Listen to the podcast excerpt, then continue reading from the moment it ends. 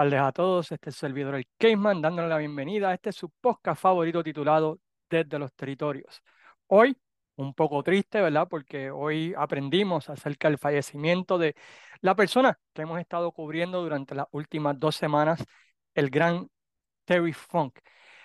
Y debido a esto, pues vamos a empezar a, a terminar de cubrir su carrera. Este episodio iba a salir la semana que viene. Este era el plan, ¿verdad? Para que así de esa manera pudieran disfrutar de las primeras dos partes que tenía que ver, ¿verdad? Pues con su era como campeón mundial y también su legado en Japón. Pero debido, ¿verdad? Pues, que es un día triste, falleció, ¿verdad? Durante el día de hoy, luego de batallar por unas largas enfermedades de, su hip, de su cuerpo, I mean, por su carrera y su estilo de luchar, especialmente en los últimos 20 años nuestra leyenda, ¿verdad? Uno de los últimos campeones mundiales viajantes que quedaban, pues Terry Funk, pues falleció a la edad de 39 años durante el día de hoy.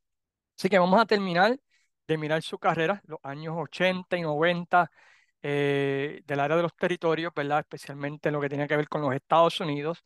Ya hemos estado hablando acerca de Japón, que pueden escuchar la segunda parte, y también de los años 70, ¿verdad? pueden verlo, ¿verdad? En la primera parte de este podcast.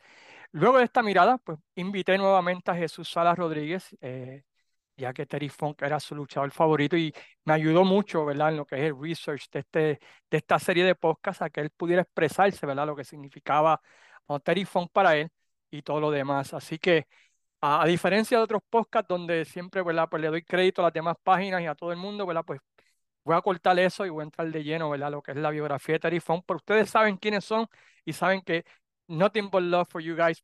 Antes de, comenzar, quiero este, felicitar a Denis Rivera por la manera en que condujo su entrevista ¿verdad? con la viuda de, de Bruce Brody, Barbara Goodish. Um, usualmente mi temor cuando este tipo de entrevista, y se lo expresé el mismo Denis, es que se trate de ir por un aspecto amarillista, sensacionalista para conseguir clics, pero yo creo que la manera en que Denis Rivera trató el asunto de una manera respetuosa, llevando las preguntas de una manera, ¿verdad? Pues que pues no, eran, no era amarillista, no era sensacionalista, pues yo creo que eh, hizo de la entrevista algo muy amena y, quiero felicitarlo a él y a, la gente de la vuelta, ¿verdad? Por su excelente trabajo con esa entrevista y, mis respetos, ¿verdad? A Denis y, el crew de la vuelta y, si no la han visto o no la han escuchado, pues recomiendo que vayan y la vean porque eh, desmiente muchas teorías, ¿verdad? Pues que hay acerca de la muerte de Bruce Brody y, se refleja, ¿verdad? Una Bárbara Goodich, ¿verdad? Pues que realmente, ¿verdad? Pues eh, una persona llena de amor, una persona, ¿verdad? Llena de,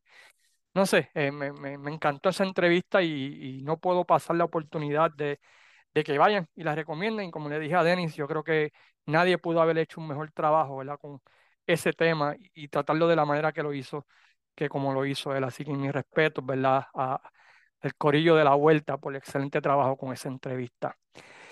Cuando terminamos, ¿verdad? Pues la primera parte de la entrevista, pues notamos, ¿verdad? Pues que ya eh, los Funk habían vendido el territorio de Amarillo, Texas, y se habían, por decirlo así, ¿verdad? Pues empezado a trabajar en diferentes sitios, especialmente en el territorio de, de la Florida, donde usual, por la mayor parte era su base aquí en los Estados Unidos, aunque es interesante que en los 80 el rol de Terry Funk en la lucha libre, por lo menos en los Estados Unidos, cambió totalmente. Decimos esto porque en vez de simplemente pues, aparecer en carteleras de la NWA para eventos especiales, pues fue usado para calentar territorios. ¿Y, a qué me refiero cuando, cuando digo esto? Bueno, pues cuando un territorio estaba haciendo mal económicamente o necesitaban levantar las casas, pues usaban a Terry. Parecido al rol que tenía Abdullah de Butcher, eh, especialmente en Puerto Rico, donde cuando las asistencias estaban bajitas o, o no había nada especial, pues venían y traían a Abdullah y calentaban el feudo con Carlos Colón, pues Básicamente, pues eso fue lo que hicieron, ¿verdad? Pues con, eh, con Terry Funk. Básicamente, bueno, él lo hizo así. Eh, él iba a un territorio por dos o tres meses y calentaba el territorio, tenía un feudo caliente y se iba a otro territorio a hacer lo mismo. Económicamente, pues esto ayudó mucho a Terry Funk a poder poner el precio que él quisiera. Básicamente, dándole libertades que quizás un luchador que trabajaba en ese territorio donde el promotor te decía, bueno, yo te puedo pagar esto o te puedo pagar esto semanalmente, pues Terry Funk venía y podía decir, pues no, yo quiero tanto y tanto. Y básicamente él y Abdullah pues, fueron los primeros luchadores a gran escala que se convirtieron, por decirlo así, en freelancers o independientes, por decirlo así, lo cual sería la norma en los 90, inclusive hasta el día de hoy, donde ellos podían dictar lo que se podía hacer o no hacer con su personaje, lo que se podía hacer, ¿verdad? Pues este, con, con la cantidad de dinero que podían pagarle y cuánto tiempo iba a estar en el territorio. A diferencia. De lo que usualmente se utilizaba en aquel tiempo, que era, pues, básicamente, pues estaba aquí de seis meses, un año, eh, subías, peleabas con el, el, luchador principal y luego bajabas y ponías a todo el mundo over a tu salida del territorio, pues Terry Funk y Abdullah, pues básicamente fueron los primeros luchadores que cambiaron el juego y ellos mismos establecieron las pautas de negociación y así por el estilo. Si eso ha sido positivo o negativo en el mundo de la lucha libre, bueno, pues eso depende, ¿verdad?, del lado de la moneda en que usted lo quiere ver. En 1980, junto a su hermano, viaja a la isla y tiene un mini feudo contra Carlos Colón y José Rivera. También defienden los títulos mundiales en pareja frente a Pierre Martel y Rick Martel en varias ocasiones, pero básicamente eh, estas visitas durante ese tiempo del 80, 81 son hit and run entre el de Japón y sus visitas a los Estados Unidos. También ah, su personaje cambia. Mientras en los 70 él se podía adaptar al territorio, algunos era el hombre humilde, el baby face que adoraba a los nenes, daba autógrafo, era un luchador técnico. Ahora, debido al tipo de, de, de cómo estaba siendo usado en los territorios, pues ahora se convirtió en un brawler, un loco, donde básicamente él llegaba y un madman que causaba caos y, y hacía escante y se metía el público, más o menos como lo vimos en Puerto Rico en aniversario 86, por decirlo así, pues básicamente se convirtió en eso porque su rol cambió. Él venía a calentar el territorio, él tiraba promos locas, hacía cosas locas para que la gente pues quisiera verlo, recibir, ¿verdad? Su castigo. De, de su, ah, de este personaje y del héroe del territorio. Un ejemplo Ah, de esto lo podemos ver en lo que es considerado uno de los grandes feudos de los 80, cuando Terry Funk es traído al territorio de Memphis y levanta el territorio ah, de una manera increíble. Si, si, ustedes nunca han podido ver eh, este feudo, vayan a YouTube y pongan Jerry Lawler versus Terry Funk y créanme, van a tener dos o tres horas este, de increíble entretenimiento, de, de increíble lucha, de increíbles promos. Eh, existe una promo donde Funk, my God, uh, él viene y dice, I'm looking for a CC, tú sabes, en televisión, eh, ataca a la fanaticada, persigue a Jim Cornette en una, disculpen, en una, este, le lo baja los pantalones, que era un fotógrafo, eh, y van a disfrutar de oro. Ah, tuvieron toda clase de luchas, desde la original, para empezar el feudo, siguiendo lucha en, en, enjaulados, lucha encadenados, lucha de todo tipo, pero eh, yo creo que este feudo va a ser recordado por dos luchas. La primera es la primera lucha de cinco estrellas en la historia de este deporte, ah, en la escala creada por Jim Cornette y Wilson Dooley.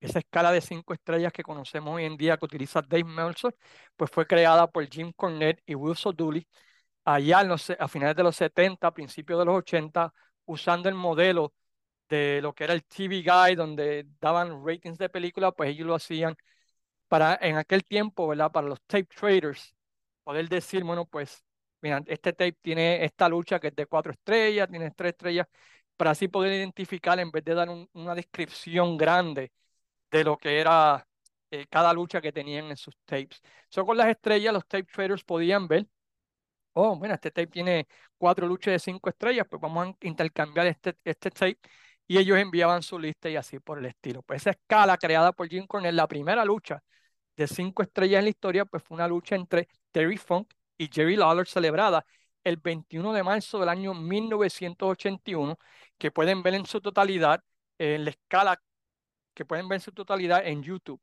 Eh, si miran, hay un easter egg en esa lucha y van a ver la cornet de fotógrafo ¿verdad? alrededor del ring en esa lucha. Y claro está, a la lucha que fue transmitida en televisión el 25 de abril del año 1981, aunque fue grabada días antes. Y también pueden ver en YouTube eh, la lucha ¿verdad? del Empty Arena Match, donde ellos dos, ¿verdad? Luchan y, no hay nadie en el público y es una lucha que ha sido recreada a través de la historia. Y esa lucha la pueden ver también en YouTube y van a ver Lance Rosso vendiendo, ¿verdad? Lo loco que era esa lucha y tú lo ves, te van a apagar el cigarrillo, aquí no va a llegar nadie y de repente, de repente llegan y, y se acaba parecido a la lucha de, Terry de Tolly Blanchard y Magnum TA con Jerry Lawler atacando el ojo de Terry Funk y este rindiéndose. Las promos después de eso, oro, tú ves a Terry, a Terry Funk con un palcho en el ojo, eh, retando a Jerry Lawler y, y, la, y, el feudo termina en una lucha enjaulados en Mid-Staff Arena que también uh, pueden ver en YouTube. Así que todo ese feudo yo creo que es lo bueno de esa época de, de, de, Memphis que tú puedes ver casi todos los feudos y ese feudo tú lo puedes ver desde el principio, ¿verdad? Hasta el final. Y Terry Funk eh, saca ese nuevo personaje, por decirlo así, y, y, vemos esta nueva cara de Terry Funk ya saliendo de lo que era el, el dignatario campeón mundial y así por el estilo.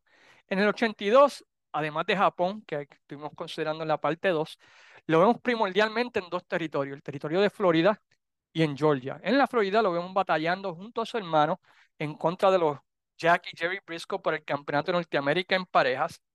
Y en Georgia lo vemos haciendo algo que nadie pensaba ver, y es haciendo pareja junto a American Dream, Dusty Rose en contra de Ollie Anderson y Stan Hansen. A finales de los 80, principios del 81, Dusty Rose eh, fue traicionado por Ollie Anderson en lo que muchos consideran que es el primer feudo de televisión nacional que se vio alrededor de todos los Estados Unidos, en una lucha que también pueden ver en YouTube. Y Dusty Rose embarca en un feudo ¿verdad? en contra de Ollie Anderson y las personas que están del lado de Ollie Anderson. En Japón, pues Stan Hansen y Terry Funk tenían un feudo. Así que Terry Funk va donde Dusty Rose y esa promo está en, en, en YouTube, creo que está bajo I Give You My Daddy's Rolex, creo que se llama la promo. Pero pueden buscarla y vemos que él va donde Dusty Rose y dice que lo odia que no lo puede soportar, pero que él odia más a Ollie Anderson y Stan Hansen y que él quiere hacer pareja, ¿verdad? Con Dusty Rose. Dusty Rose lo mira, le dice, no, yo no voy a hacer pareja contigo, este, porque tú me vas a traicionar. Y sale Terry Funk y dice, pues, para que pruebes de que no te voy a traicionar, te voy a dar lo más valioso que yo tengo en mi vida. Es lo más importante para mí, el Rolex que me dio my daddy.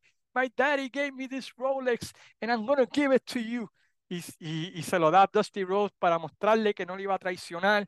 Y Dusty Rose acepta el, el, el, el reloj y dice, solamente porque me estás dando el reloj de tu papá, yo sé que no vas a traicionarme. Y Golden Sorry, sí, eh, yo sé lo mucho que aprecia, ¿verdad? Terry Funk a su papá. So Dusty, yo creo que tú puedes confiar en él.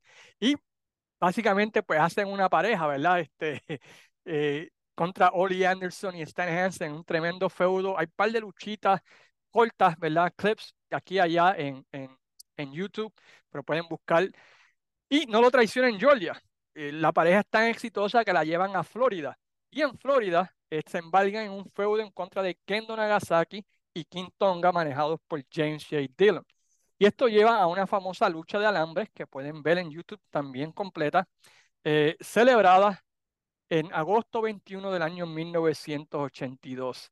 Eh, esta lucha, pues tú ves que, están trabajando juntos y de repente Dusty Rose le da Terry Funk, ¿verdad? Y luego de eso pues pasa y, y al final Dusty Rose pues derrota, ¿verdad? Kendo Nagasaki King Tonga, pero Terry Funk se enoja y esto lleva, ¿verdad? Pues a que Terry Funk lo traicione y, y el feudo está bien interesante porque eh, tienes a Dory Funk, que en ese tiempo era técnico y estaba, pues no, yo no me voy a meter, es mi hermano, Dusty es mi amigo, y Dusty, ¿verdad? Pues diciendo, no, yo confío en ti, Dory, y le siguen haciendo la camita, y al final, pues ustedes saben lo que pasa.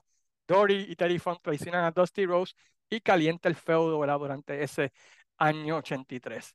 Durante el 82, pues viajan varias veces a la isla para defender y eventualmente, ¿verdad? Perder los títulos en pareja que habían tenido desde el año 1969. Pero Terry en ese año 82, al final, tiene un excelente feudo en contra del Invader. Este feudo comienza luego de la famosa cartelera del 16 de octubre del año 1982.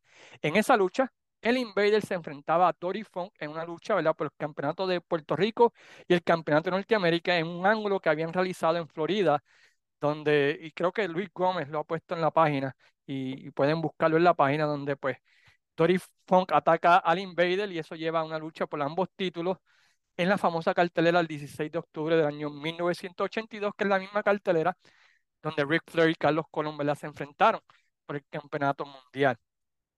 Luego de que el Invader derrota a Dory Funk, es atacado violentamente por Terry Funk y, y la lucha la pueden ver en la página también y también en YouTube. Y eso lleva a una increíble lucha el 6 de noviembre del año 1982 en el Coliseo Roberto Clemente.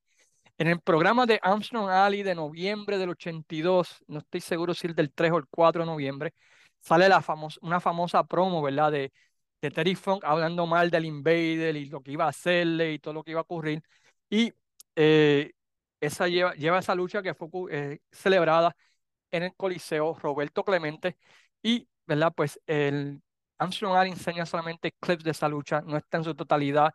Hubiese sido fantástica haber visto, ¿verdad? Pues esa lucha. Algo interesante que luego de esa lucha es que noté que en los resultados que tiene Matt Farmer, el administrador de la página Puerto Rico Wrestling History en, en Facebook, es que aunque vemos a Dory regresar a la isla, no volvemos a ver a Terry Funk en la isla hasta el verano del 86. Y qué famoso verano del 86 fue ese, ¿verdad? Eh, el 83, pues vemos a, Funk continuar con su feudo de dinero frente a Dusty Rose en la Florida y se envuelve también en una famosa controversia eh, con la NWA durante ese tiempo. El territorio de Southwest Championship Wrestling, que pertenecía a Joe Blanchard, el cual hemos hecho un podcast que pueden buscar en el listado de podcast de la página, se desliga de la NWA debido pues que el campeón mundial de la NWA en ese tiempo, especialmente Harley Race, pues no quería, ¿verdad? Pues ir y visitar el territorio de Southwest Championship Wrestling. Y crea su propio campeonato mundial ah, con el vaqueo de UTS, inclusive con el vaqueo de Terry Funk, quien le empresta, uh, quien era el estándar de la NWA. Este no solo participa en el, pero le da ah, al territorio de Southwest el permiso de usar la correa de título mundial de la NWA en su posición. El campeón pues mantenía una copia, ¿verdad? Cuando el campeonato cambiaba de mano. Y participa en ese torneo celebrado en Sam Houston Coliseum, donde ve, ¿verdad? Pues a, Southwest tratar de el territorio de Paul Bosch.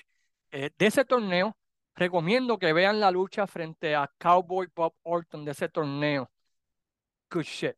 Eh, eh, tremenda lucha de, de dos veteranos. pueden buscar la Cowboy Bob Orton versus Terry Funk. Este, Southwest o, mm, y, la van a encontrar. En otros tiempos, estamos hablando de los tiempos de los 70, eh, esto le hubiese costado a, Terry Funk un ban o, o, ponerlo en la lista negra de parte de la NWA, como sucedió con Ronnie Galvin, como sucedió con Bob Roop, como sucedió ¿verdad? con este, los Pofos, sucedió inclusive hasta con Roddy Piper, eh, luego de su salida de Los Ángeles. Pero en parte porque la NWA ya estaba perdiendo poder. Ya Sam Mognex, quien era el, el estándar de la National Wrestling Alliance, se había retirado. Jim Barnett, quien era el que controlaba los bookings del Campeonato Mundial de la NWA, pues ya se había marchado con Vince y se había dado comienzo a lo que era el famoso Black Saturday que vimos en, en el 84. Ese tiempo de la NWA del 82, 83, mucha con, conmoción tras bastidores. Ya Vince había anunciado que, que no iba a respetar, ¿verdad? Pues los, los límites de cada territorio. Sí que la NWA, pues básicamente, pues no estaba tan poderosa como en otros tiempos anteriores. Sí, eran los Funk. ¿Qué diablo le iban a hacer a Terry? ¿Me entiendes? Y básicamente, pues Funk hizo lo que le dio la gana durante ese tiempo.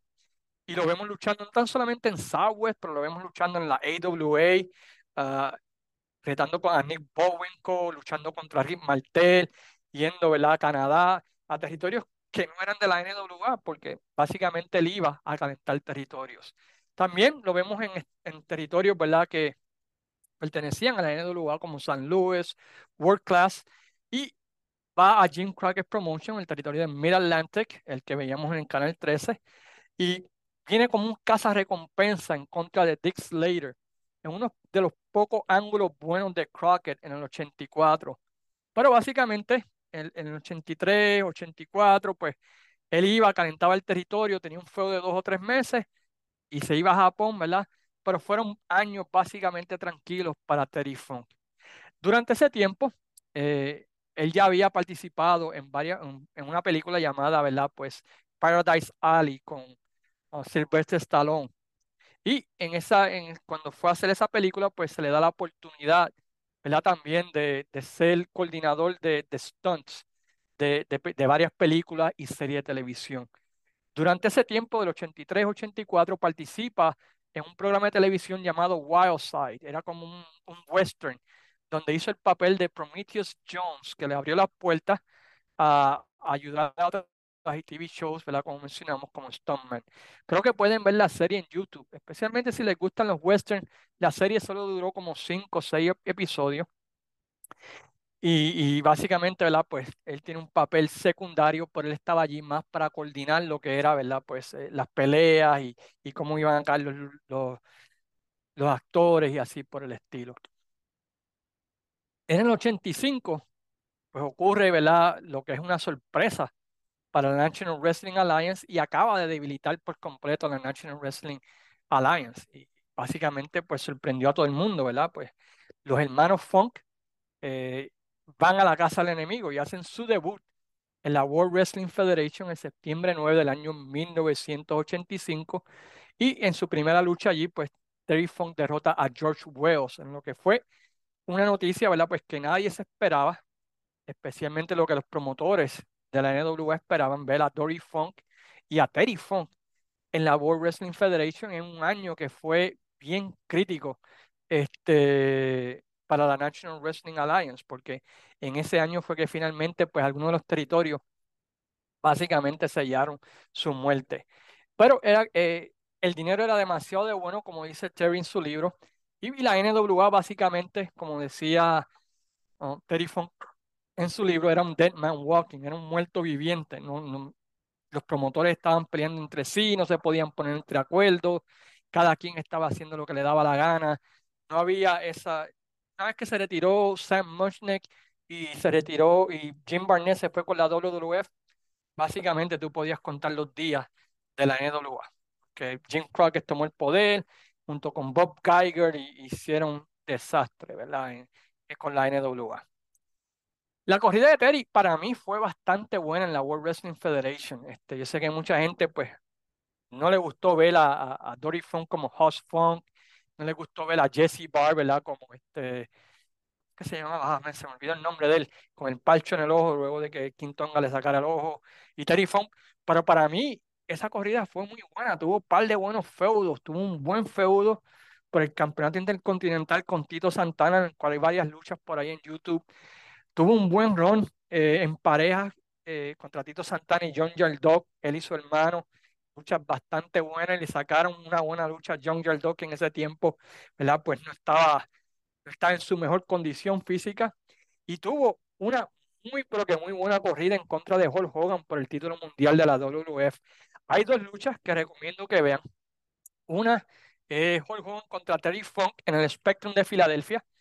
Y la otra es el Saturday Night Main Event de enero 4 del año 1986, que pueden ver en Peacock y también pueden ver en YouTube. Dos excelentes luchas donde Terry Funk hace lo que sabe hacer, ¿no? Que es este, elevar y eleva a Hogan y lo hace ver con un Million Dollar Box mientras a la misma vez él se eleva a él mismo. Uh, una lucha también que recomiendo que, que, vean de esa corrida es una lucha de desventaja de los Funks, en ese tiempo era Terry Funk, Tori Funk y Jimmy Jack Funk, ahí está, se me en contra de André Gigante y John Dog del Maple Leaf Garden de marzo 26 del 86. Ahora, no es una lucha de cinco estrellas, pero es a lot of fun. Es bien divertida, una buena lucha, ver a, Terry Funk bompeando por Andrés Gigante es priceless. Uh, otra vez, toda esa corrida, yo sé que mucha gente pues no les gusta, porque era los Funk en la WWF, pero a mí, especialmente Cerrón en sus luchas de sencillo, a mí me gustaron. Y I'm sorry, pero yo creo que Terry Funk este, hizo tremendo trabajo en la World Wrestling Federation durante ese tiempo. Funk renuncia a la WWF con la famosa línea que le dijo a Vince este, un día detrás de una carta le dijo, Vince, I'm quitting porque tengo un caballo enfermo y tengo que atenderlo. Una clásica línea, ¿verdad? Que, que, que luego Vince utilizó en él cuando regresó en el 97, le preguntó, oye, ¿y cómo, cómo siguió tu caballo que estaba enfermo? ¿verdad? Una de esas líneas épicas que solamente alguien, ¿verdad? Pues como Terry Funk podría, podría salirse con la suya.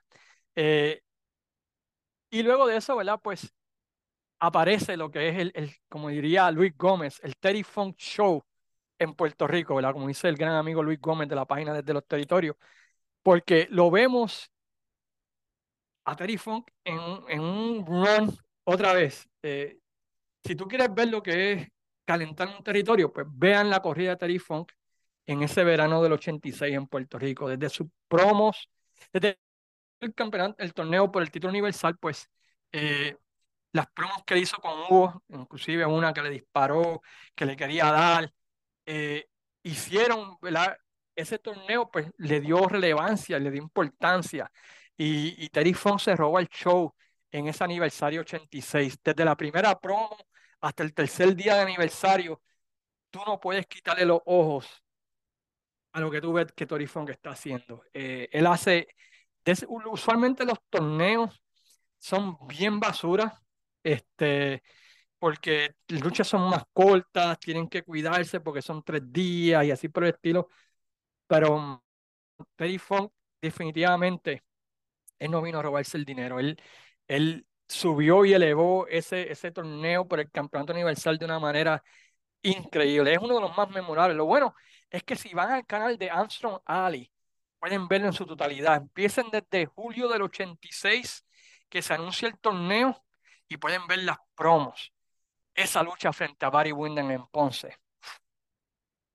Una de las mejores luchas de los años 80. Una de las mejores luchas de la Capitol en esos años 80. Eh, de principio a fin, esa lucha es go, es oro. Bueno, toda esa corrida fue tan increíble que hasta el día de hoy, que casi 36, 37 años después, es recordada. Todavía mucha gente se recuerda, ¿verdad? De, él tirando las sillas en Mayagüez, peleando con la gente en Mayagüez, con la lucha con Rick Flair, perdón, con Rick Martel en Mayagüez, eh, y la final, ¿verdad? Contra Carlos Colón. Eh, que hasta el día de hoy se han mencionado pocos luchadores en menos de dos meses pudieron hacer lo que hizo Funk en aniversario 86. Eh, si ustedes quieren ver la genialidad de Terry Funk y por qué Terry Funk es considerado uno de los mejores, si no el mejor luchador de todos los tiempos, miren el run de él en Puerto Rico en el año 86. Cómo él hace de ese torneo eh, uno de los torneos más increíbles de, por, cualquier título en el mundo, eh, las promos que hace, cómo eleva a Barry Windham, cómo eleva a Hugo, cómo, I mean, es, es, es beautiful, es una de las cosas más hermosas que, que ustedes puedan ver. Y, si ustedes quieren ver Terry Funk, si alguien quiere buscar la definición de lo que es Terry Funk, miren esa corrida ¿verdad? del verano del 86 aquí en Puerto Rico y ustedes van a entender por qué Terry Funk es the greatest y por qué jamás y nunca habrá otro. Como, Terry Funk. Eh, es beyond words. Eh, no, hay, palabras para describir la genialidad uh, de Terry Funk. Vean, vean aniversario 86 y, y eso es algo que yo voy a hacer esta noche, ¿verdad? Ver, ver esa, esa corrida porque that's, that's Terry Funk right there, man. That's, that's, that, esa es la magia. La magia del tipo es esa corrida del 86. Eh, el 87 y 88, pues ve a Funk fuera, fuera de Japón luchando allá, eh, básicamente en los Estados Unidos, enfocarse en películas y en serie de televisión, ya sea como coordinador de las peleas participando en ellas. Lo vemos en películas como Over the Top, con Sylvester Stallone, lo vemos en la serie de televisión Time Stalkers y, terminamos con Roadhouse, con el personaje de Morgan. Eh, básicamente durante ese tiempo. Pues hacía spot shows para amigos promotores en Kansas City, luchó para la promoción de, de, de Rose en Florida, una vez este fue despedido de la NWA, y también allí hay varias promos y varias cosas que, que hace Terry Funk, ¿verdad? En ese feudo contra Dusty Rose y, y con el hijo, con Dustin, que son increíbles. Pero básicamente esos dos años, pues Funk los tomó súper suave, dedicándose más a su rol de actor y su rol ¿verdad? de, de coordinador de stunts y así por el estilo. También salió en serie de televisión como Quantum Leap eh, y muchos otros shows la que él participó en su estadía en Hollywood. El 89, pues vemos otra vez otra evidencia de por qué Terry Funk es la jodienda y no hay, no hay, no hay nadie como él. Él va a la NWA y básicamente, ¿verdad? Pues se roba el show durante ese año 89. Eh, como saben, en el año 89 ve a Rick Flair y Ricky Steamboat tener una serie de luchas, la santa trilogía de luchas, las mejores luchas de todos los tiempos en la historia de este deporte. Y en la última lucha, pues Terry Funk sirve como juez. Y luego que, que Rick Flair recupera el título, pues Terry Funk va y en una de las grandes promos, la semana pasada Jesús mencionó, ¿verdad?, de que uh, Terry Funk tenía la habilidad de que tú querías abrazarlo y a los cinco minutos querías matarlo. Pues básicamente eso fue lo que sucedió en esa promo, ¿verdad? Y muestra otra vez eh, lo genio que era Terry Funk. Él va y le dice a Funk que lo felicita, que, que está contento, a Rick Flair que está contento y que pues le gustaría, ¿verdad? Pues que Rick Flair pues, le diera una oportunidad por el título. Rick Flair pues cada vez le dice, bueno, pero es que, mira, pues que tú, tú, has estado en Hollywood, estás haciendo películas, ni siquiera estás entre los top 10, pero si, si, si tú subes, ¿verdad? De, de, los ratings, pues con todo gusto. Entonces, ahí lleva, ¿verdad? Pues a que Funk dice, ah, tú, tú, tú no me respetas a mí, yo soy ex campeón mundial, que sí, dice, se van al Dimi Direte y Terry Funk termina atacando a Rick Flair, culminando, ¿verdad? Pues con lo que fue la primera vez en televisión nacional, ya en Memphis, Randy Savage lo había hecho en los Rock and Roll Express, pero en televisión nacional. Fue la primera vez, ¿verdad? Donde se ejecuta, ¿verdad? Pues Terry Funk ejecuta la famosa rompecuello en la mesa a Ric Flair, lastimándolo y sacándolo de carrera, debido a que fue un juez o un jurado, un trabajador de la NWA que lastima a Flair, pues no le quitan el título a Ric Flair. Y comienza la historia, ¿verdad? Pues de, de, de Ric Flair, eh, si se iba a retirar, si se iba a quedar en el mundo de la lucha libre. Eh, Terry Funk, ¿verdad? Semana tras semana en las promos atacando a Ric Flair, que era un cobarde. Eh, hay una famosa promo, creo que se llama Terry Funk Had a Dream, donde él va donde Jim Ross y le dice que está en YouTube esa, esa promo, es una cosa bella. Este, es que Terry Funk, claro, eh, donde él dice que él tuvo un sueño y en el sueño pues él estaba con su papá y de repente pues su papá le dijo, mira, hay un animal allí, este, ve y elimínalo, y él vino y agarró el camión y le pasó por encima al animal, y cuando vio, ese animal era Ric Flair, que le había pasado por encima, y que él, al verlo, volvió para atrás y le pasó otra vez, y le pasó otra vez, con Jim Ross vendiendo la cara de disgusto que tenía eh, al ver a, Terry Funk diciendo que nunca había tenido un sueño tan bonito eh, en toda su vida y que ese dream pues lo iba a hacer realidad al eliminar a Ric Flair cuando regresara o no regresara, si tenía que ir y buscarlo a la casa y así por el estilo. Todo el mundo habla de sus luchas con Ric Flair, este, pero Terry Funk en esa corrida del 89 tuvo dos luchas más, porque lo que hicieron con, con Funk es tenía que subir, ¿verdad? Por los retadores y él va uno tras uno.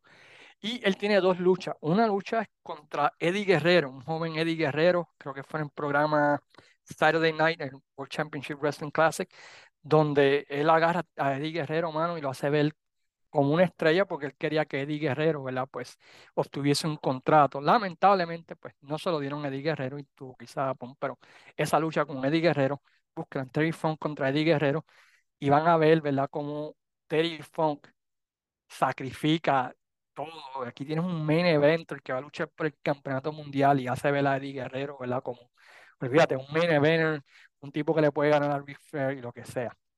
Y también chequé una que tuvo con Ricky the Dragon Steamboat en el Clash of Champions número 7. Está en Daily Motion y también está en Pico. Busquen Clash of Champions número 7 o busquen Ricky Steamboat contra Terry Funk y me van a dar las gracias porque esa lucha está fenomenal, fenomenal. Eh, eh ese run de, de, Funk en el 89 en la NWA es un must watch. La lucha del Great American Batch fue excelente. Uh, la lucha en parejas que tanto Luis Gómez y yo hemos hecho un review en Halloween Havoc, este, que es él y Great Muta contra Sting y y Ric Flair es tremenda. Hay un famoso ángulo donde le pone una bolsa en la cara a Ric Flair y por poco lo sacan de televisión, ¿verdad? Porque Standards and Practice no le gustó eso, pero vendió la lucha y otra vez está pues la famosa lucha I Quit Match celebrada en Nueva York, que también fue un Clash of Champions que pueden buscar, que es considerada, ¿verdad? Pues básicamente una de las mejores luchas de todos los tiempos. Lamentablemente, eh, debido, él pensaba que era un I Quit Match, pero la WCW quería sacarlo ya, ¿verdad? Y básicamente pues lo hicieron como una lucha de retiro y Terry Funk, ¿verdad? Pues termina su corrida como comentarista y tratando de ser parte del Booking Committee de WCW, pero él renunció a todo eso porque realmente pues no le interesaba todo eso. Eh, vemos en el 90 a Terry Funk regresar a Memphis para volver a tener un feudo con, con Jerry Lawler, pues que aunque fue bueno, pues jamás se puede comparar este, al, al del 81. Nuevamente vemos a Funk limitar increíblemente su participación en la lucha libre americana, luchando para promotores amigos, mientras se dedicaba pues, a realizar películas y series de televisión como Tequila y Boneri, Quantum Leap eh, y otras series de televisión. En cuanto a lucha, pues durante ese tiempo, en 92, pues básicamente pues todos los territorios estaban ya muertos. Si no estabas en la WWF, o en la WCW, pues básicamente estaban mendigando por ahí por el trabajo, porque en realidad es que esos años del 92 al 93, 94, pues fueron años bien flojos en la lucha libre en Estados Unidos, pero en el noroeste de los Estados Unidos, estamos hablando de Nueva York, Filadelfia, eh, toda esa área allí, eh, pues comienza lo que es una, una serie de luchas independientes con Joe Goodhart, con TWA, con Eastern Championship Wrestling y vemos a Terry Funk, ¿verdad? Usar el, su legado de leyenda y eh, batallar ahí. Otra vez cambia su personaje y trae a ese luchador hardcore que está empezando a tener en Japón, lo vemos trayéndolo aquí a los Estados Unidos, así que es como la cuarta fase de su carrera y tiene tremendos feudos en contra de Eddie Gilbert, ah, hay un par de luchas en YouTube que pueden ver, regresa a Puerto Rico, ¿verdad? En el 93 para aniversario 93, para lo que fue la primera de las últimas luchas de Carlos Colón, pues fue frente a Teddy Funk, lo cual fue bastante interesante y me hubiese gustado poder eh, ver alguna de esas promos durante ese tiempo. Continúa y, ¿verdad? Pues básicamente durante mediados de los 90, pues donde lo conocemos, es en ECW. Y, y su corrida allí pues fue bastante interesante. Tiene dos luchas que yo creo que todos, tiene, tres luchas que todo fan debe, debe de ver, en mi opinión. La primera es la lucha de alambre de púas contra Sabu. Ah, pueden buscarla en YouTube o pueden buscarla inclusive en Peacock. Ah, una de las luchas de alambre de púas más salvajes que ustedes van a ver, pero otra vez Terry Funk, siendo Terry Funk, eleva a Sabu de una increíble manera. Fue parte del three-way dance que pone en el mapa a, a ECW, ¿verdad? Contra Shane Douglas y Sabu. Y también en el primer pay-per-view de ECW, este, eh, están corriendo la, una historia, bueno, antes de eso, hay una historia que es fantástica, que yo pensé que, que pudieron haberla hecho en, Puerto Rico con, con Bronco y Mike Nice. Y creo que la mencioné cuando estaban haciendo el review. Y creo que la pueden hacer donde eh, Tommy Dreamer era el, el estudiante de Terry Funk y Terry Funk comienza a insultarlo, comienza a golpearlo, comienza a hacerle la vida imposible y Tommy Dreamer ¿verdad? pues no quiere darle porque es su maestro y Tommy Dreamer pues coge cantazos y pelas de Terry Funk por un par de meses hasta que finalmente Tommy Dreamer se revela, ¿verdad? Y, va en busca de venganza y eso lleva a, luchas en pareja, ¿verdad? Y e, ese feudito muy, muy bueno, toda la historia es excelente, pueden chequear esa historia contra Cactus Jack, en el feudo, ¿verdad? En la famosa lucha donde pues Mick Foley sin querer lo quema de mala manera y Terry Funk se enoja con él y así por el estilo. Y también en el primer pay-per-view de, de ECW, pues vemos la famosa lucha donde, ¿verdad? Pues Terry Funk en su último run de gloria podrá ganar el campeonato mundial de ECW, podrá hacer antes de su retiro, ganar otra vez, ¿verdad? The Last, the last Chance, una historia excelente que yo pienso que deberían hacerlo con Sabio o con Rey González y creo que quedaría fina, fina, si la saben hacer bien. Y culmina, ¿verdad? Con eh, Terry Funk ganando el campeonato mundial de la ECW al derrotar a Raven en el final del pay-per-view para culminar, ¿verdad? El primer pay-per-view de ECW.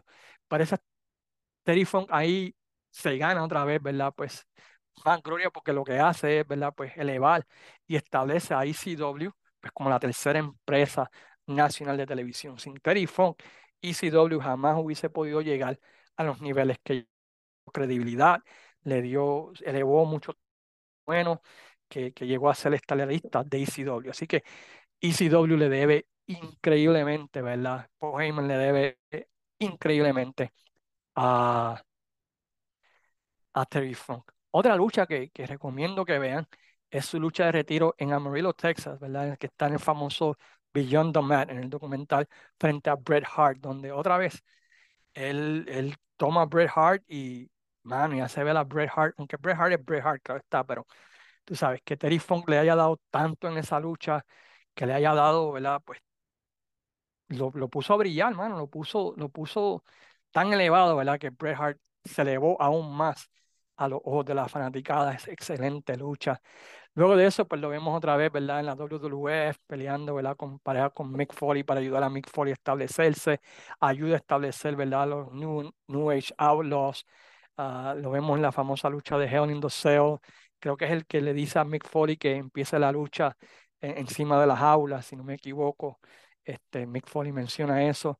Y básicamente lo vemos también en Puerto Rico. Creo que su última lucha en Puerto Rico, le voy a preguntar a Jesús ahorita cuando hablemos con él, eh, creo que fue contra Huracán Castillo en la IWA. Y básicamente, ¿verdad? Pues él luchaba cuando quería. Y nuevamente su última lucha, como mencioné la semana pasada, fue una lucha en pareja, otra vez en el territorio de Memphis, ¿no? Donde pues, tuvo una de sus mayores glorias. Él tuvo una serie de luchas en parejas eh, celebradas eh, el 22 de septiembre del año 2017. No, no fue en Memphis, perdónenme, discúlpame. Él tuvo una lucha en honor a Lance Rosso en el 2015 contra Jerry Lawler en Tennessee y sus últimas luchas y creo que esas luchas están en YouTube, pueden chequearlas. Fueron el 22 y 23 de septiembre del año 2017 en North Carolina y South Carolina para la empresa BTW. Las luchas fueron Terry Funk y los Rock and Roll Express contra Brian Christopher, Doug Gilbert y Jerry Lawler. Así que esas son las últimas tres luchas de él, pues fueron, ¿verdad? Pues contra Jerry, en, una versión, ¿verdad? De Jerry Lawler, quien fue uno de sus feudos más famosos.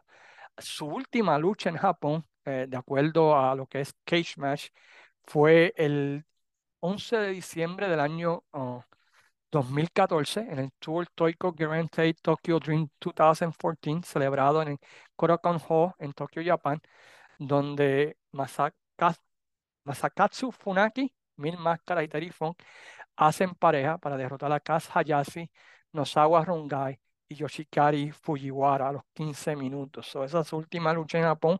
Su última lucha en el área de Nueva York pues, fue con Terry Funk y ¿verdad? Tommy Dreamer contra Lance Storm y, y, X-Pac en House of Hardcore número 3 en el 2014. Pero uh, Terry Funk, otra vez, un genio, la habilidad de cambiar a través de su carrera para diferentes personajes, cambió cuatro veces y en todas fue estelarista, en todas elevó, ¿verdad? Pues los territorios donde iba, hizo dinero, elevó nuevo talento, eh, creó feudos memorables. Eh, en Florida con Dusty Rhodes, vamos a, Memphis contra Jerry Lawler, en Puerto Rico contra Carlos, eh, todo el, el, summer del 86, en ECW contra Tommy Dreamer, contra Mick Foley, contra eh, Raven contra Sabu, en WWF contra Tito Santana, John Charles Dog, Hulk Hogan. siempre tuvo feudos de dinero. No hubo un territorio que él no fue y, que no hizo dinero. Este, en Georgia haciendo pareja con Dusty Rhodes, eh, en Florida contra los Briscoes. Si ustedes miran a través de su carrera, en todos los territorios que él tuvo, hizo dinero, elevó a talento nuevo y estableció, ¿verdad? Pues muchas, muchas leyendas que hoy en día, pues, las conocemos. Este, y he's gonna be missed, porque otra vez, nunca yo creo que habrá otro luchador, ¿verdad? ¿verdad? Como, como Terry Funk. Y yo creo que en honor a él, no sería malo meterse a YouTube y just put Terry Funk, mano. Las promos, es lo que hizo, por lo menos vean lo que hizo en Puerto Rico en el 86. Yo creo que, que les va a volar la cabeza. Armstrong Alley de julio del 86, hace aniversario 86, ¿verdad? Vean eso, creo que les va, les va a encantar y van a poder ver completamente semana tras semana la magia, ¿verdad? De lo que era Terry Funk. Este, y las luchas que recomendé a través de los tres podcasts. Así que espero que hayan podido disfrutar de esta humilde mirada a la carrera de uno de los grandes del mundo de la lucha libre. Otra vez, Tammy Mont Rushmore, por su habilidad de, de, hacerlo de técnico, de rudo, su promo, de todo, y, realmente va a ser, va a ser mes. Es un día bien triste para el mundo de la lucha libre, un día bien triste, ¿verdad? Para todos los fans de, de lucha libre de los 70, de los 80, de los 90, que, que pudimos y disfrutamos, ¿verdad? Pues de lo que fue la magia de Terry Funk. Y descansa en paz. Eh, un honor poder verlo luchar y regresamos ahorita, ¿verdad? Con las palabras de Jesús Salas Rodríguez hablando, ¿verdad? Pues de lo que significó Terry Funk para él. Así que volvemos luego de esta pausa, ¿verdad? Para seguir hablando, ¿verdad? De la increíble carrera de Terry Funk.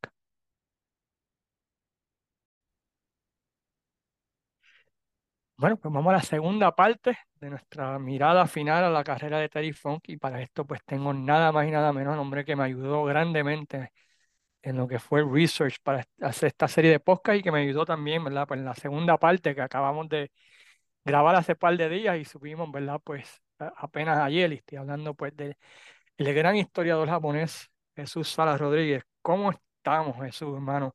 Sé que esta noticia a ti te, te, te dio duro. Diante, hermano, sí, buenas noches, este, brother.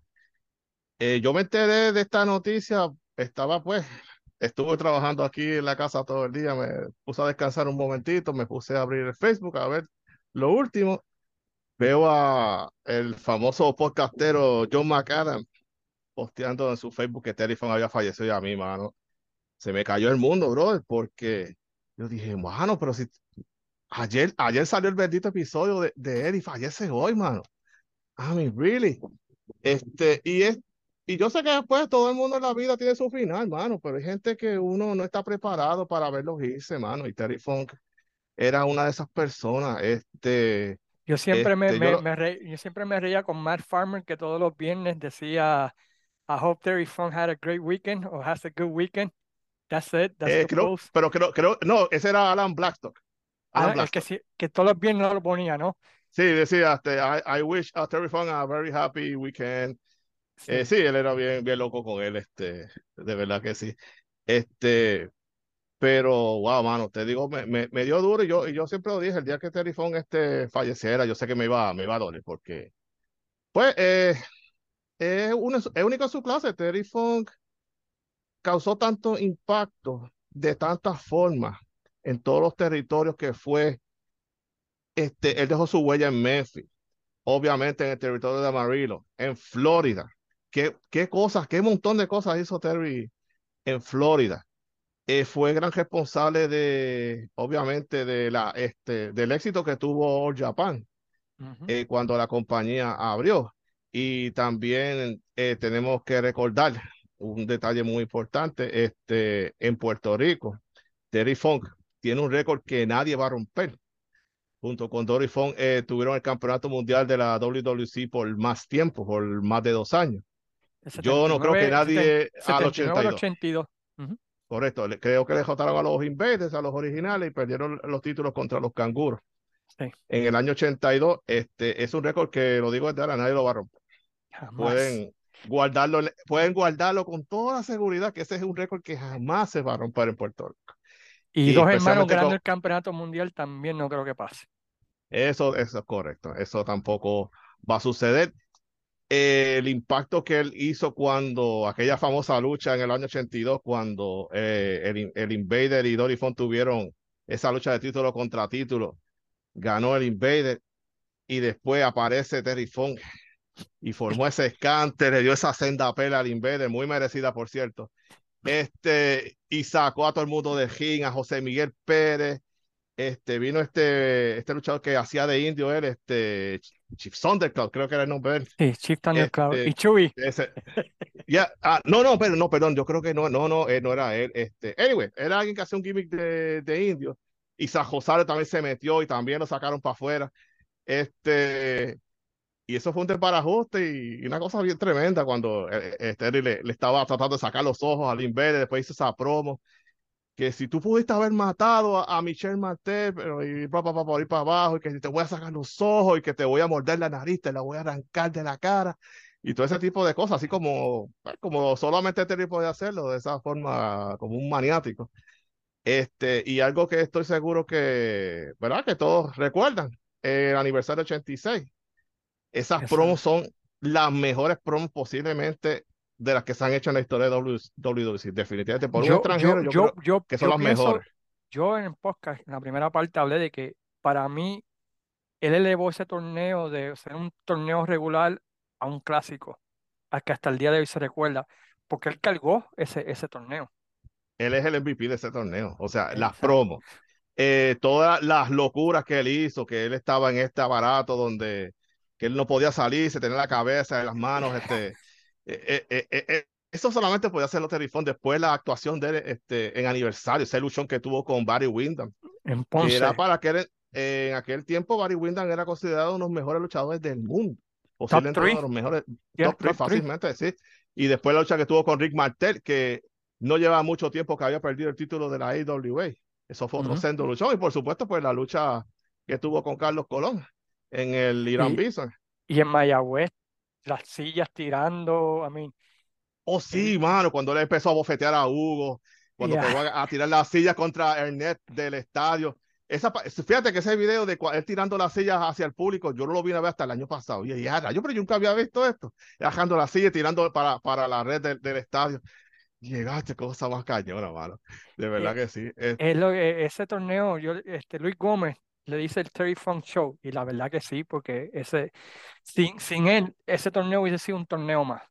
Pero él lo hizo que la gente quisiera ver que alguien le callara la, la, la boca y, y, y, es una cosa increíble ese torneo. Y también eh, el run que tuvo en, la, en WCW en 89, eso fue algo espectacular, ¿no? Este, sí, y una cosa que yo estaba viendo hoy, eh, ¿verdad? En los videos de la gente recordando a Terry Funk, es que en ese año, a pesar, ¿verdad? Del gran éxito que le estaba teniendo en los feudos contra Flair, su asociación con The Great Muta, eh, hubo una lucha que él hizo Yes, exactamente.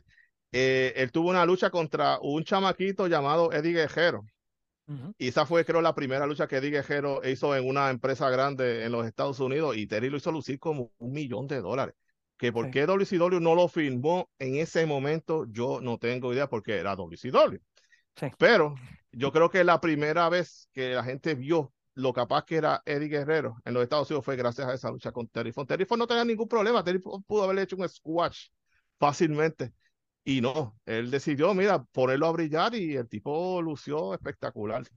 Yo, yo, yo creo que Terry Funk es uno de los pocos luchadores que puede decir que en todos los territorios que trabajó hizo dinero porque hasta en ECW le dio credibilidad ¿no? A, la promoción. Sin él no existe ECW. Eso es, correcto. Y pues, eh, no sé si tú has visto el documental, me imagino que sí, Beyond the Mat. Sí. Este, ¿sabes? Cuando ellos están por hacer, empezar el primer pay-per-view, Very Legal, eh, está por Gema hablándole a, Roster y le está diciendo, denle las gracias a Terry Funk por enseñarnos el camino, por ser una persona generosa en tiempos egoístas. Sí, porque nadie hacía lo que hizo Terry Funk. I mean, esa lucha de alambre de púas con Sabu, eh, el, el, feudo con Dreamer, donde él era el maestro y, y Dreamer no quería darle, y hasta que finalmente se reveló. Eh, él hizo cosas, el, el, el, el, video package de Desperado para el título mundial. I mean, eh, la primera, el primer three-way dance que se hizo en Estados Unidos, él estuvo en el primer three-way dance ahí te voy, a, ahí, te, voy a desmentir, Jesús. Primer three-way fue Smokey, el primer three-way fue Smokey Oh, sí, sí, sí, sí, sí, tienes razón. La de pareja, tienes toda la razón. El primer sencillo fue el de El sencillo sí, eh, correcto. Y, ah, vamos a aclarar esa se, y esa lucha se fue a 60 minutos. Y puso, este, puso a Shane Douglas en el mapa y puso a Sabu en el mapa. Correcto, porque correcto. Hasta ese tiempo, Básicamente, Terry elevó a los dos la misma noche. La misma noche, porque aunque eran conocidos, no eran vistos como estrellas hasta que pasó esa lucha. Y ahí fue que básicamente pues se, se hizo.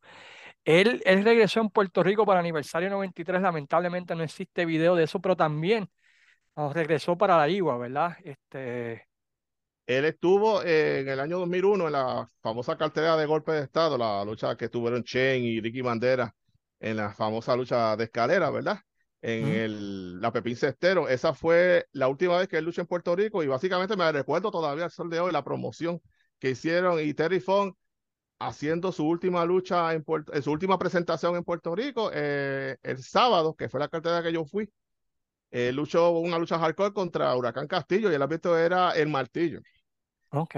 ¿Esa Este, lucha y yo- existe video o no sabes? Ah, yo nunca lo he visto. Honestamente, si existe el video, lo debe tener este Saboldi. Porque, porque por lo menos yo nunca lo he visto. Y en, tele- en televisión yo nunca lo he visto. eh, nunca lo he visto. Este, y me acuerdo muy bien esa lucha porque aparte de que se dieron con todo lo que encontraron en la lucha, y una, una parte de la lucha que Terry agajó una silla de ringside y él la tiró sin mirar hacia el ring y por poco le dan la chora al martillo. Si el martillo no ve la, la silla, le hubiera metido en la misma cara literalmente. Pero eso fue tremendo luchón, este, la gente se lo disfrutó de una manera tremenda. Y, y yo digo, mira, yo tengo la oportunidad, y al igual que tú, este, quizá- obviamente yo sé que tú has visto más estrellas que las que he visto yo, este, pero yo he, he tenido la oportunidad de ver las mejores luchadores de los últimos 20, 30 años. He visto a Ric Flair, he visto a Taker, he visto a Kane, he visto a Shawn Michaels, a Triple H, a CM Punk, a John Cena, y todavía al sol de hoy yo digo que el luchador que más me he disfrutado ver en persona fue a Terry Funk. Es una, eh, eh, es una, pues, yo puedo quizás no haber visto a fulano, sutano y a Perencejo, pero este, ver a Terry de verdad que fue algo bien surreal. Y, y, y, y yo creo que la, la constancia que tú ves en los foros, que ves de luchadores, que ves de todo el mundo, es que él elevaba gente, mano, que él elevaba luchadores y los ponía over, este, que no tenía ese, ese, ese, esa, ¿cuál es la palabra correcta para decirlo? Gloria de, de, de, de tratar de, ¿me entiendes? Sí, claro, no tenía nada, cero ego, cero ego, punto. Él era esta persona que él, él confiaba tanto en su talento que él podía perder. Él decía, ok, yo le quiero hacer el job a fulano, a sutano y a Perencejo, porque él sabía que él podía nuevamente, como tú dijiste en el capítulo anterior, calentarse inmediatamente y otra vez se iba para arriba. Este, Ujú. La gente, como quien dice, se olvidaba de esa lucha que él perdió y, y pues este, él siempre logró hacer su trabajo en, en esa parte. So, este, él por ser, gene- no como Hogan, que Hogan se buscaba una excusa, no, que si él no tiene bronceado indicado, que si él no se ve así, no se ve así, Una pulgada más chiquito que yo. Yeah, exactamente, se buscaba cualquier, este, ah, no, que están los directivos del canal, no te no puedo hacer el job. Terry no tenía ese issue, y Terry siempre estaba trabajando en todos lados, sea en Memphis, sea en, la Florida, sea este, la WWF, en WCW, en All Japan, FNW, donde quiera que él iba, aún en las, en las empresas eh, pequeñas, él causó un impacto. Este, yo no sé qué compañía, sé si fue la TWA, en la compañía que presidió a ECW, que está esta lucha que él tuvo con Stan Hansen, y Stan Hansen tiró a Funk en el río. Hay, hay video de esa lucha por ahí, este, estaban Ahí hablando de eso, tuvo, y era, tuvo, tuvo un feudo también bueno con Eddie Gilbert durante ese tiempo. tam- eh, sí, exacto, también este, hicieron una lucha este, en ECW, ese uno fue de los primeros feudos principales que tuvo ECW, cuando él era Sí. el Booker, este, Eddie Gilbert, hicieron el- esta lucha de King of Philadelphia, Ujú. este, y todo ese tipo de cosas. Este, también, eh, ahorita que tú mencionaste el año 89, cuando él le puso la bolsa a Ric Flair, Sí, que por poco lo sacan de televisión.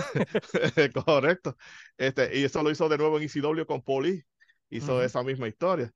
Eh, hay, hay Este, una famosa promo cuando eh, Paulie está hablando de su hija, ¿no? Y él va y se le, se le mete y le da una oferta legítima a, Paul Heyman. Le dice, no vuelvas a hablar de mi hija. Son tre- tremenda promo esa. Eh, él también, él tuvo una corrida, no sé si tú has llegado a ver esto, en la promoción que tuvo Dusty Rose después que salió de la NWA. Y él eh, sí, tiene, este, él tiene eh, par de en promos bast- 88, 89, si no me equivoco. 80, ya. Tuvo un par de promos bastante chévere contra Dusty y Dustin Rose, que, que realmente pues las descubrí hace como un año atrás y yo dije, man, ¿sabes? Es tan fácil como, como, como con una promo él puede hacer. Inclusive, yo estaba viendo el, después del MT Arena Match, él hace una promo con un parcho en el ojo, que quería una lucha enjaulados contra Jerry Lawler. Esa promo está... Y, que sí, que se pegó a dar con la silla en la chola y, ¿y dónde está Lawler? No, Lawler no está aquí, decía este, este Lance Russell. Y seguí, dice, ¿dónde está Lawler? Y ahí él pegó a dejar una silla, se pegó en la chola cuatro o cinco veces. Eso fue tremenda promo. Este, es que Terry, Terry era, algo serio, de verdad que sí. Este, sí, la verdad que. Y, y hay otra canción que le dijo a Lore que él era este. Eh, You're the son of chickens y. Y obviamente a Dusty cuando eh, decía Dusty, you sucks ex y qué sé yo qué. Yeah, no, eh, salía, salía, salía, con unas cosas tremendas. Esa t es una de las t más nítidas que yo he visto. Yeah, Dusty yo quisiera, Sucks X. Dusty Sucks X. Yo quisiera comprarla, pero no creo que se vería muy bien en el supermercado, todo el mundo mirando a no. esa, esa es la t-shirt solamente se puso en un evento de lucha libre. That's it. Este, ¿qué te iba a decir? Yo vi, encontré un, un, logo, yo creo que te va a gustar este lema, no es un lema, sino algo que él dijo en una entrevista, él dijo, I'm not the greatest wrestler who ever lived, no, no, no soy el mejor luchador que ha vivido, es más, yo nunca he dicho que soy el mejor luchador, yo solo espero que cada quien, que toda persona que haya pagado un ticket para verme, haya, haya sentido que pagó su dinero. Este, goodbye, adiós y thank you. ¿Estás de acuerdo con eso? ¿Tú crees que, él logró ese legado? Definitivamente. Yo todavía no he escuchado todos estos años a ningún luchador, fanático, promotor, quejarse o hablar mal de Terry Funk. Y mira que este el negocio de la lucha libre, este, muchos, pues, muchos luchadores tienen enemigos por ser muy honestos, o por ser aquellos, por ser lo otro, por tener mucho ego. Pero uno de los bien pocos luchadores que nadie, pero absolutamente nadie puede hablar de él, mal de él, es Terry Funk. Inclusive, este... Vince McMahon lo trajo de vuelta sabiendo que la excusa que le dio de que se iba a ir porque el caballo estaba enfermo. Sí, y, lo trajo, sí este, y, cuando volvió la primera pregunta le hizo a how's the horse doing? how's the horse doing? Eso quedó fuera de liga.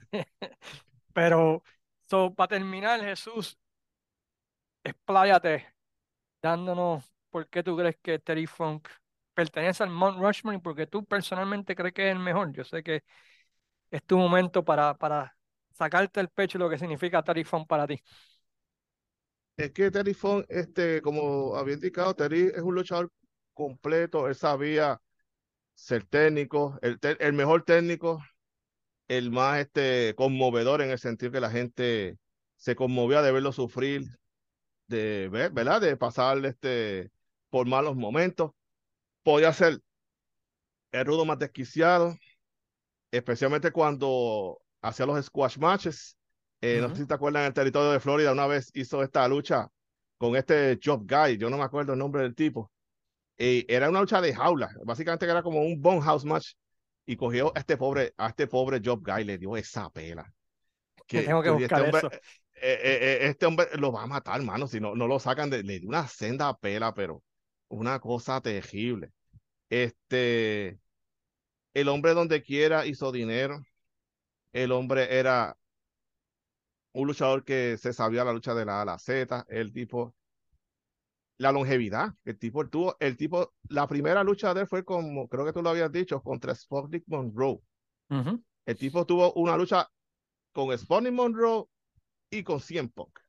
So, estamos hablando básicamente quizás desde el año que quizás nació Spony Monroe, poner los años este, 20 o 30, con 100 Punk que en el 2023 todavía está luchando. Esa es la longevidad de, de Terry Funk, el legado que dejó en Japón. Estoy seguro que en muchas compañías en Japón van a, pues, a darle su Temple Salute, sus 10 campanadas. Y yo aprovecho esta oportunidad. Yo, yo sé que ya IWA lo hizo en su página de Facebook, que posteó pues un mensaje de, ¿verdad? Pues por lo de la muerte de Terry. Yo espero que IWA y WWC, WWC, este, en la próxima cartera que hagan. Inclusive yo le hago una invitación, ¿verdad? Yo sé que este no es, eh, ¿verdad? El propósito de, de, esta, de, de este lugar, Espíritu Pro Wrestling Dojo. Yo me gustaría que en el próximo evento de este sábado también le rindieran un tributo y hicieran las 10 campanadas también, porque Terry fue una, una figura muy trascendental a nivel mundial.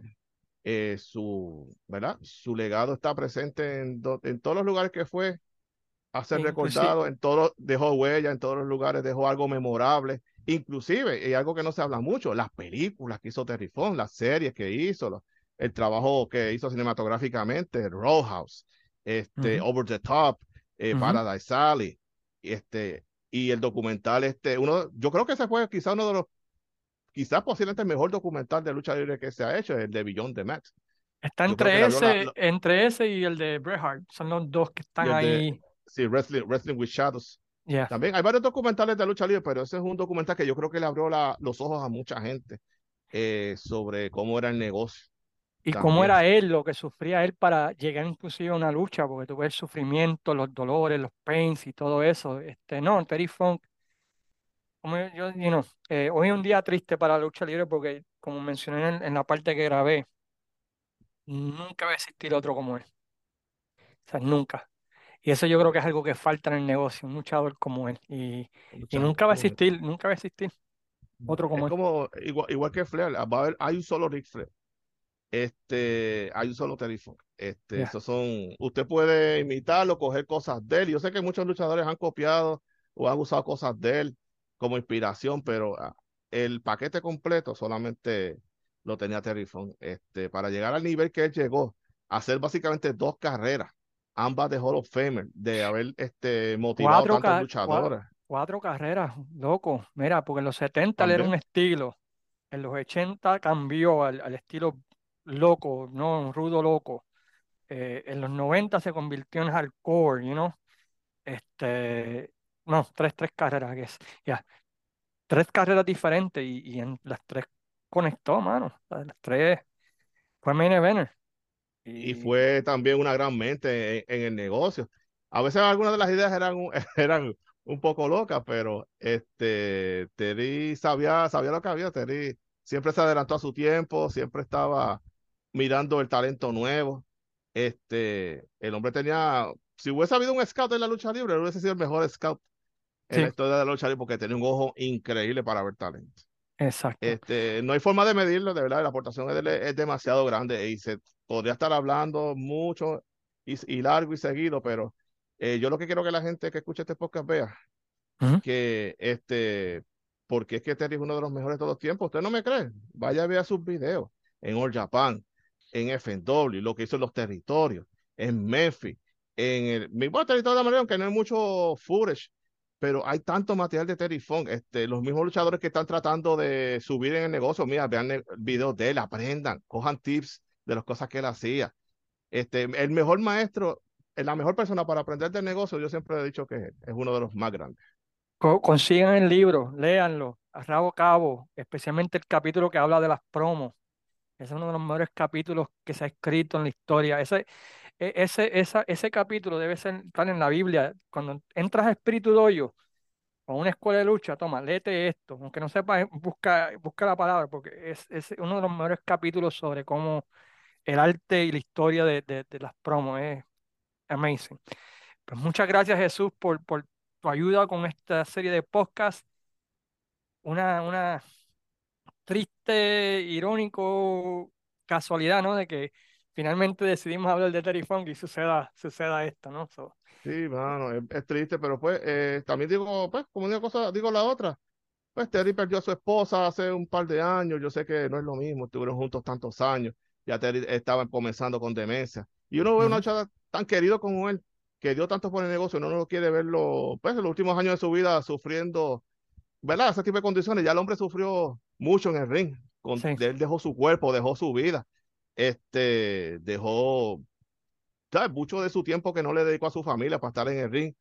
este, y el hombre, pues, merece ser celebrado con todos los honores. Este, es triste, uno, ¿verdad? Que lo hayamos perdido, pero nos queda, este, ¿verdad? El bonito recuerdo de su carrera y de que tanto los, este, los promotores, los luchadores, los fanáticos, todos tienen una memoria bien bonita de, Terry Fox. Una persona que quizás fuera un rudo despiadado, loco, sanguinario en ocasiones, pero fuera del ring era una de las personas más dulces, más amables y más cordiales que los fanáticos eh, puedan encontrar.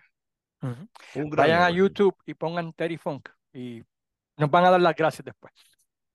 Eso es así. Cúrense. Aprendan. Jesús, muchas gracias otra vez por toda tu ayuda y nos despedimos, ¿verdad? Pues esperando, ¿verdad? Pues que hayan disfrutado de esta serie de podcast mirando la carrera de The Man from the Double Cross Ranch y uno de los greatest, Terry Funk. Forever.